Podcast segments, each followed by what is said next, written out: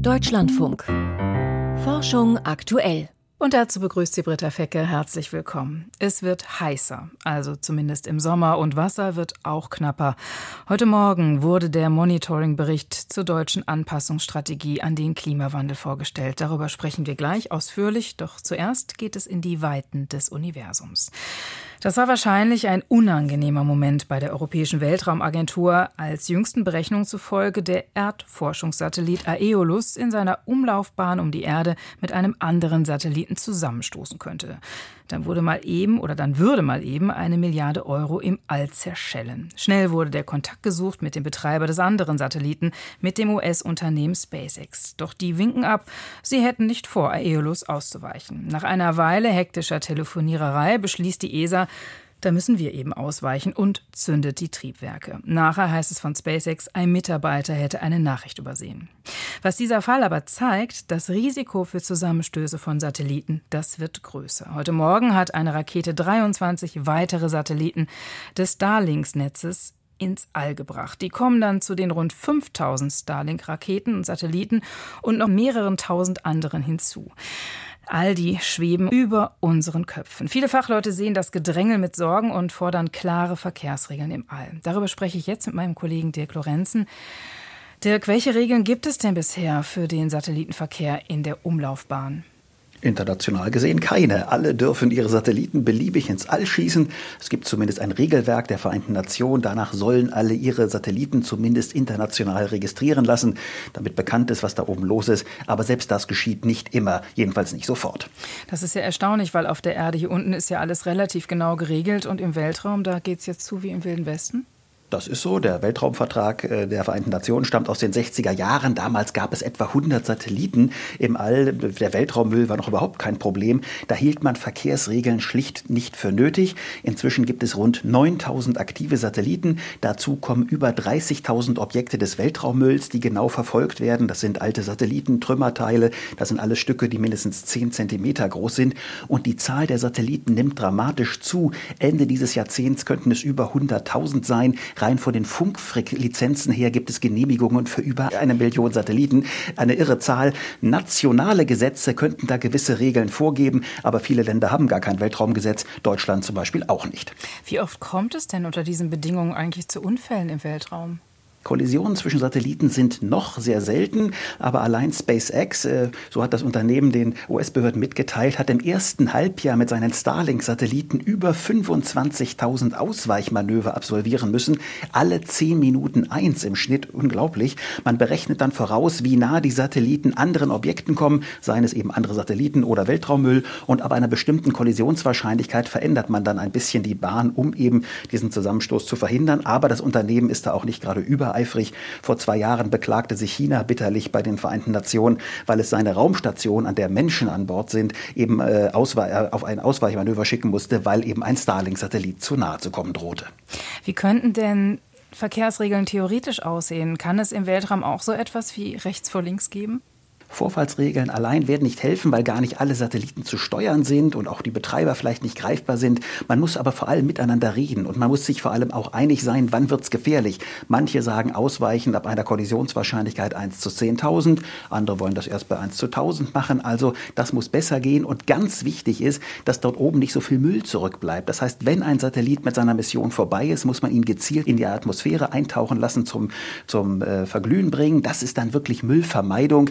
Raum Raumfahrtagenturen wie die ESA setzen sich das Ziel, in einigen Jahren wirklich bei diesem Null, bei dieser Null-Müll-Politik zu sein. Fachleute fordern, dass das international vorgeschrieben werden müsste. Aber ob man da wirklich alle Länder, alle Unternehmen unter einen Hut kriegt, das ist sehr zu bezweifeln. Aber wenn das dann auch passiert, ähm ähm, wenn dann was passiert, gehen dann ja nicht nur diese beteiligten Satelliten kaputt, sondern das ist ja auch wirklich fatal für die anderen Objekte in der Umlaufbahn, oder?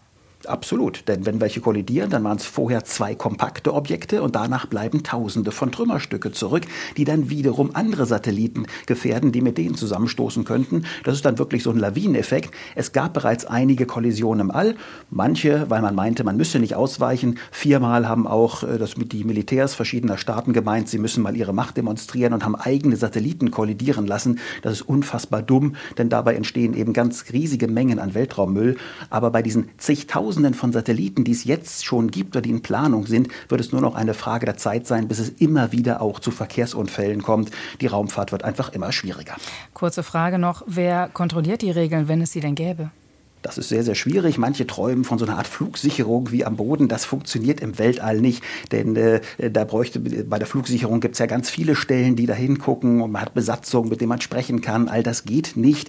Hinzu kommen noch diese Hunderttausenden von kleinen gefährlichen Trümmern, von denen keiner so ganz genau weiß, äh, wo die sind. Also die Raumfahrt wird gerade von ihrer eigenen Satellitenlawine überrollt. Und wenn die Unternehmen nicht verstehen, dass Müllvermeidung ganz wichtig ist und dies wirklich ausweichen, dann wird das große Geschäft im All schnell vorbei sein. Über Verkehrsregeln im All sprach ich mit Dirk Lorenzen. Es fühlt sich aktuell wirklich nicht so an, aber Deutschland verliert viel Wasser. Nicht in diesem Monat, aber über die Jahre gemessen schon. Doch der Wasserverlust ist nicht die einzige Folge des Klimawandels, an die wir uns anpassen müssen. Da sind auch noch die Hitzewellen, die häufiger und länger auftreten und die sich immer wieder selbst übertreffenden Temperaturrekorde mit allen Auswirkungen auf die Gesundheit, auf empfindliche Ökosysteme oder auch die Infrastruktur, denn in ausgetrockneten Flüssen fährt kein Schiff, durch brennende Uferböschung kein ICE. Heute Mittag wurde der dritte Monitoringbericht zur deutschen Anpassungsstrategie an den Klimawandel vorgestellt, unter der Federführung des Bundesumweltministeriums und des Umweltbundesamtes. Ich habe kurz vor der Sendung mit Petra van Rüth, Expertin für Klimafolgen und Anpassung beim Umweltbundesamt, gesprochen. Sie ist eine der Autorinnen dieses Monitoringberichts und von ihr wollte ich wissen, welche Folgen des Klimawandels Deutschland eigentlich besonders stark treffen. Im neuen Monitoringbericht sieht man sehr stark, dass Deutschland Wasser verliert. Und das sieht man an sehr unterschiedlichen Stellen. Also wir haben einen Indikator, in dem quasi das gesamte terrestrischen gespeicherte Wasser gemessen wird.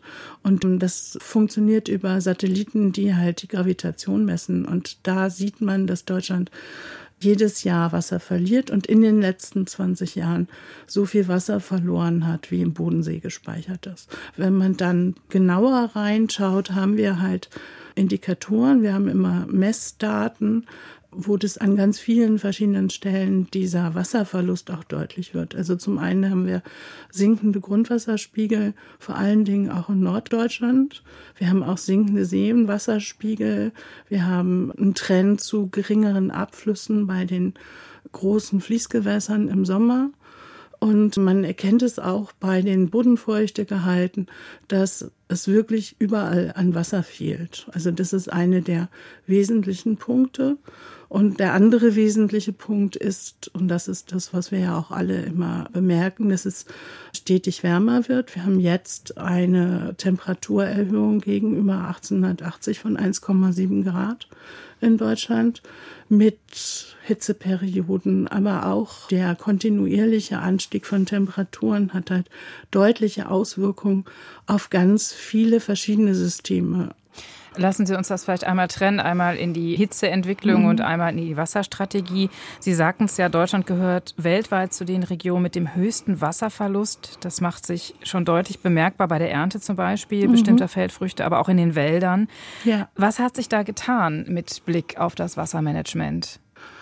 Also gerade beim Wald ist es halt schon so, dass halt die Forstleute seit einigen Jahrzehnten auch die Wälder schon umbauen, aber diese Anstrengungen müssen halt auch noch deutlich verstärkt werden. Also da haben wir ja in den letzten Jahren sehr starke Waldschäden durch die Dürren gesehen und auch in der Landwirtschaft Schäden gesehen. Die zeigen wir im Monitoringbericht auch anhand von Erntedaten.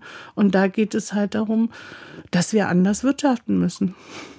Also gibt es Lösungsvorschläge? Also Sie sagen, man kann schon an Erntedaten gut erkennen, welche Feldfrüchte nicht mehr so gut funktionieren in sehr trockenen, heißen Sommern. Was sind dann die Anpassungsstrategien, die Sie vorschlagen? Also da arbeiten halt dann die entsprechenden Fachleute dran, dass sie halt irgendwie zum einen Sorten entwickeln, die angepasst sind, aber dass man auch landwirtschaftliche Produktionsformen entwickelt, die angepasst sind. Also sowas wie Agroforstsysteme. Also was für mich sehr wichtig ist, ist, dass wir einfach unser Wirtschaften verändern, dass wir Wasser versuchen stärker in der Landschaft zu halten und nicht so sehr ableiten. Also das, was halt in den letzten Jahrzehnten immer die Maxime war, Wasser aus den Landschaften herauszubringen oder auch Wasser aus den Städten herauszubringen. Und da geht es halt darum, Wasser in den verschiedenen Systemen zu speichern, also auch in den Städten zu speichern. Also da gibt es dann beispielsweise, dass man irgendwie Entsiegelungsflächen schafft, dass man Häuser begrünt, also dass man viele verschiedene Speicher schafft. In Berlin gibt es das auch. Hier gibt es eine Regenwasseragentur, die Wasser dann auch technisch speichert oder die Wasserbetriebe halt auch wassertechnische Speicheranlagen schaffen, um Wasser vorrätig zu halten, wenn es Starkregen gibt, um das dann später nutzen zu können. Sie, Sie haben ja jetzt schon die städtebaulichen Maßnahmen mhm. angesprochen, also was den Wasserspeicher, Stichwort Schwammstadt angeht. Das andere ist ja die Hitze, gerade im Sommer. Mhm. Das belastet nicht nur die älteren Menschen, aber für die ist es auch oft lebensbedrohlich. In Ihrem Bericht steht jetzt viel von Informationskampagnen. Aber wie steht es denn um konkrete Hilfsangebote und um konkrete städtebauliche Maßnahmen und Vorschriften für mehr Beschattung zum mhm. Beispiel? Mhm. Das ist, denke ich, aus meiner Sicht das, was jetzt in der Zukunft getan werden muss. Also gerade was Hitze angeht, ist es in den letzten 15, 20 Jahren schon gelungen, ein Bewusstsein zu schaffen, sowohl im öffentlichen Gesundheitswesen als auch bei den Menschen selber, dass jetzt eine Gefahr ist. Das war früher anders. Es gab halt vielfache Informationskampagnen. Was jetzt getan werden muss, sind Dinge, die Sie schon angesprochen haben, nämlich dass man Kühlräume schafft, also Kühlräume im Sinne von beschatteten Flächen, so dass die Städte sich nicht mehr so stark aufheizen können oder dass man eben auch Wasser in den Städten hält als Verdunstungskühle und dass man tatsächlich nicht nur reine Informationen an die Menschen bringt. Ja, weil dass es heiß ist, merke ich dann selber. Die Frage ist, wo gehe ich hin? Ne? Genau, sie merken es selber, dass es heiß ist, aber es ist tatsächlich so, dass es vor 15 Jahren schon auch irgendwie das Bewusstsein, dass es auch gesundheitsgefährdend ist, nicht so stark verbreitet war, wie es jetzt ist. Und jetzt geht's halt irgendwie darum, halt auch die Städte anzupassen, die Krankenhäuser anzupassen und die Gebäude anzupassen. Also so, dass wir was gegen diese starke Erwärmung in den Innenräumen tun. Hm. Also ich kann jetzt für Köln sprechen und Frankfurt, da habe ich nicht das Gefühl, dass sich da städtebaulich irgendwas tut und dass mehr mhm. für Beschattung getan wird oder mehr Bäume gepflanzt werden. Mhm. Welche Möglichkeiten haben Sie denn von Berlin aus darauf Einfluss zu nehmen? Naja, das sind halt schon, denke ich, genau solche Punkte, dass man halt irgendwie Stärke dafür sorgt, dass Gebäude gedämmt werden, dass Beschattung im öffentlichen Raum ausgeweitet wird und gerade in den Städten halt auch äh, Grünflächen geschaffen werden. Ja, aber was, wenn die Städte nicht mitmachen auf kommunaler Ebene? Es muss auf kommunaler Ebene umgesetzt werden. Das ist schon so. Mhm. Und ich denke irgendwie, also wir haben halt 21 war es halt in Frankfurt an doppelt so vielen Tagen gab es heiße Tage wie in Umland. Also ich denke, die Städte merken das schon auch. Und da ist halt die Frage, welche Möglichkeiten, also finanzielle Möglichkeiten haben die Städte umgebaut zu werden. Über die Möglichkeiten der Anpassungsmaßnahmen an den Klimawandel sprach ich mit Petra van Rüth. Sie ist vom Umweltbundesamt. Tolle Idee. Was wurde daraus? Graphen besteht aus ultradünnen Schichten reinen Kohlenstoffs und hat faszinierende physikalische Eigenschaften. Um die für neuartige Werkstoffe und Elektronikbauteile zu gewinnen, schuf die EU 2013 ein milliardenschweres Graphen-Forschungsförderprojekt. Ob sich diese Investition gelohnt hat, das hat Frank Rotelüschen mal recherchiert. Seit Graphen vor nahezu 20 Jahren entdeckt wurde, sind Fachleute wie der schwedische Physiker Jari Kinnared fasziniert vom hauchfeinen Kohlenstoff. Das Material ist nur eine Atomlage dick. Es besteht vollständig aus Kohlenstoff und ist der beste Wärmeleiter, den wir kennen. Auch Strom leitet es sehr gut. Außerdem ist es durchsichtig und extrem fest. Es besitzt Eigenschaften wie kein anderes Material, zumindest nicht in dieser Kombination. Graphen scheint eine Art eierlegende Wollmilchsau der Materialforschung zu sein, und aus der sollte sich allerlei machen lassen schnellere Elektronik, härtere Werkstoffe, empfindlichere Sensoren. Kein Wunder also, dass China und die USA ehrgeizige Forschungsprogramme auflegten. Um nicht ins Hintertreffen zu geraten, wie bei manch früherer Schlüsseltechnologie, startete die Europäische Union 2013 ihr eigenes Programm, das Graphen Flaggschiff. Das Flaggschiff sollte mit einem Budget von einer Milliarde Euro ausgestattet werden, eine Hälfte von der Europäischen Kommission, die andere aus anderen Quellen. Bislang hat die EU gut 400 Millionen Euro gezahlt, der Rest wird noch kommen. Die Mittel aus der Wirtschaft und von anderen Fördereinrichtungen belaufen sich auf mehr als jene 500 Millionen, die zu Anfang geplant waren. Heute umfasst das Graphen-Flaggschiff-Programm 170 Partner aus 22 Ländern, sagt Kinaret. Er agiert als Direktor und zieht im Wesentlichen eine positive Bilanz. Uh, Etwa die Hälfte unserer Partner kommen aus der Wirtschaft, sowohl Großunternehmen als auch kleine Firmen. Bis jetzt sind 18 Start-ups aus dem Programm hervorgegangen, die mittlerweile mehr als 100 Produkte auf dem Markt haben. Zu diesen Produkten zählen ein feuerhemmendes Material für Gas- und Ölpipelines, graphenhaltige Motorradhelme und Tennisschläger, Tinten zum Drucken von Leiterbahnen und ein spezieller Magnetsensor. Die meisten Produkte finden sich im Bereich der Verbundwerkstoffe. Danach dürfte der Energiebereich folgen, etwa die Verwendung von Graphen in den Elektroden von Lithium-Ionen-Batterien. Das kann die Kapazität der Akkus merklich steigern. Anderes sei noch in der Entwicklung, aber durchaus vielversprechend, sagt Kinaret. Etwa einen Sensor für die Hirnchirurgie, der dem OP-Team anzeigen soll, wo es die Schnitte ansetzen sollte und wo lieber nicht. Auch Georg Duisberg von der Bundeswehr-Universität München, einer der am Flaggschiff beteiligten deutschen Forscher, sieht sich auf einem guten Weg. Er tüftelt an neuartigen Umweltsensoren, die CO2 oder Stickoxide aufspüren sollen. Der große Vorteil wäre, dass man die Gassensoren mit 2D-Materialien bei Raumtemperatur betreiben kann. Also sie sind dadurch energiesparender. Sprich, sie sind für mobile Einsätze besonders geeignet. Man muss sagen, die Industrie hat großes Interesse an dieser Technologie. Duisbergs Prototypen bestehen nicht aus Graphen, sondern aus verwandten zweidimensionalen Materialien wie Platin-Diselenit. Anwendungen solcher 2D-Materialien sind jüngst immer mehr in den Fokus geraten, zum Beispiel als Biosensor für die Drogenfahndung. In dem Fall war das für Crystal Meth oder Speed. Da konnten wir zeigen, dass wir sehr selektive Sensoren herstellen könnten, die man zum Beispiel gedenkt in Verkehrskontrollen benutzen zu können. Da muss immer noch viel Entwicklungsarbeit gehen. Es ist auf dem Laborniveau, aber wir halten es doch für einen Durchbruch, so dass auch Firmen daran durchaus Interesse haben, das weiterzuentwickeln und zum Einsatz zu bringen. Doch nicht für jedes Feld haben sich die Hoffnungen des Flaggschiffprogramms erfüllt, gibt Jarek Kineret zu. For instance, one thing that we promised was to develop batteries that are faster to charge. Wir wollten Batterien entwickeln, die sich schneller aufladen lassen. Wir konnten zwar Akkus mit höherer Kapazität entwickeln, aber keine Batterien mit Schnellladung. Da haben unsere Ideen schlicht nicht funktioniert. Auch der anfängliche Plan, superschnelle Computerchips aus Graphen zu bauen, ist nicht aufgegangen. Digital electronics based on graphene, that is not really going to happen. Digitale Elektronik auf der Grundlage von Graphen wird es nicht geben, denn Graphen ist kein Halbleiter. Es gibt aber andere halbleitende 2D-Materialien, zum Beispiel Molybden-Disulfid. Und die könnten durchaus vielversprechend sein für die Elektronik. Unterm Strich hat das Graphen-Flaggschiff also eine gemischte Bilanz. Manche Versprechen wurden erfüllt, es gibt kommerzielle Produkte.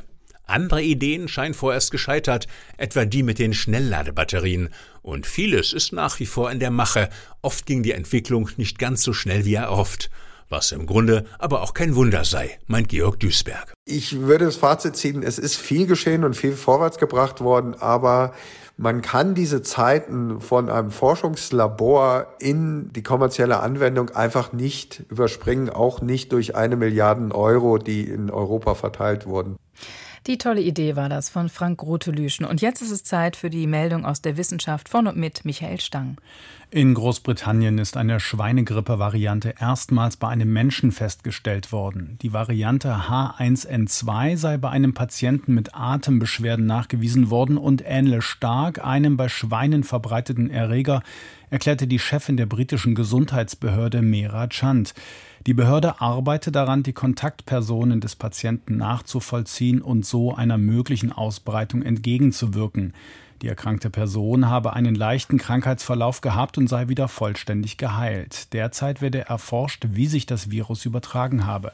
Schweinegrippeviren sind in den meisten Weltregionen endemisch. Am weitesten verbreitet sind die Typen H1N1, H1N2 und H3N2.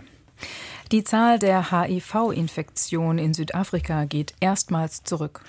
Nach Angaben des Human Sciences Research Council sind rund 12,7 Prozent der 62 Millionen Menschen in Südafrika mit dem HIV-Virus infiziert, das zur Immunschwächekrankheit AIDS führen kann. Bei der letzten Erhebung 2017 waren es noch 14 Prozent der Bevölkerung. Südafrika verzeichnet mehr HIV-Fälle als jedes andere Land der Erde und etwa ein Drittel aller Fälle auf dem afrikanischen Kontinent. Das Internet hat weniger Einfluss als gedacht. Zumindest beeinflusst es die psychische Gesundheit kaum entgegen bisheriger Annahmen. Das ist das Ergebnis einer Studie mit den Daten von zwei Millionen Menschen aus 168 Ländern. Im Untersuchungszeitraum von 2005 bis 2022 seien nur geringe und widersprüchliche Veränderungen des weltweiten Wohlbefindens und der psychischen Gesundheit zu verzeichnen gewesen, und diese deuten nicht eindeutig auf einen Zusammenhang mit der Nutzung des Internets hin. Der Einfluss sei allenfalls gering, teilte das Oxford Internet Institute bei der Vorstellung der Studie mit. Für negative Auswirkungen, insbesondere auf Jugendliche, etwa durch soziale Medien und Online-Spiele, fand das Team ebenso keine eindeutigen Belege. Mediziner entdecken einen Grund für männliche Unfruchtbarkeit. Um erfolgreich eine Eizelle zu befruchten, müssen sich Spermien rasch vorwärts bewegen. Die dafür notwendige stromlinienförmige Struktur bilden die Samenzellen in der Spermiogenese aus. Jetzt berichtet ein internationales Team im Fachblatt eLife, dass Fruchtbarkeitsprobleme sowohl bei Mäusen wie Menschen durch Veränderungen bestimmter Proteine, sogenannter Zylizine, verursacht werden können. Spermien haben dadurch Defekte in der Bildung der Kopf- und Schwanzstruktur. Manche Pinguine erkennen ihren Partner am Bauch. Entscheidend dabei ist aber nicht die Form oder Größe, sondern das individuelle Pünktchenmuster auf der Vorderseite. Das geht aus einer Erhebung eines Teams der Universität Turin hervor, die im Fachblatt Animal Behavior vorgestellt wird. Die Biologen hatten Experimente mit zwölf Brillenpinguinen eines Tierparks nahe Rom durchgeführt. Darunter befanden sich sechs Paare, fünf Weibchen-Männchen und ein Männchen-Männchen-Paar. Bei den Versuchen wurden einzelnen Vögeln gleichzeitig das lebensgroße Bild ihres Partners sowie das eines anderen Tiers aus der Kolonie gezeigt. Demnach spielten die Punktemuster stets die entscheidende Rolle beim Wiedererkennen des Partners. Sternzeit 28. November. Ulf Merbold und der Hauch der Atmosphäre. Vor 40 Jahren startete Ulf Merbold an Bord der US-Raumfähre Columbia ins All. Fünf Jahre nach dem Flug von Sigmund Jähn aus der DDR war Ulf Merbold der zweite Deutsche im All. Beide stammen aus dem Vogtland, der eine aus Sachsen, der andere aus Thüringen. Nie zuvor war ein Nicht-Amerikaner an Bord eines Shuttles in den Weltraum geflogen. An Bord war das Raumlabor Space Lab, das Europas Weltraumorganisation ESA für die NASA gebaut hatte. Merbold war der erste Astronaut der ESA.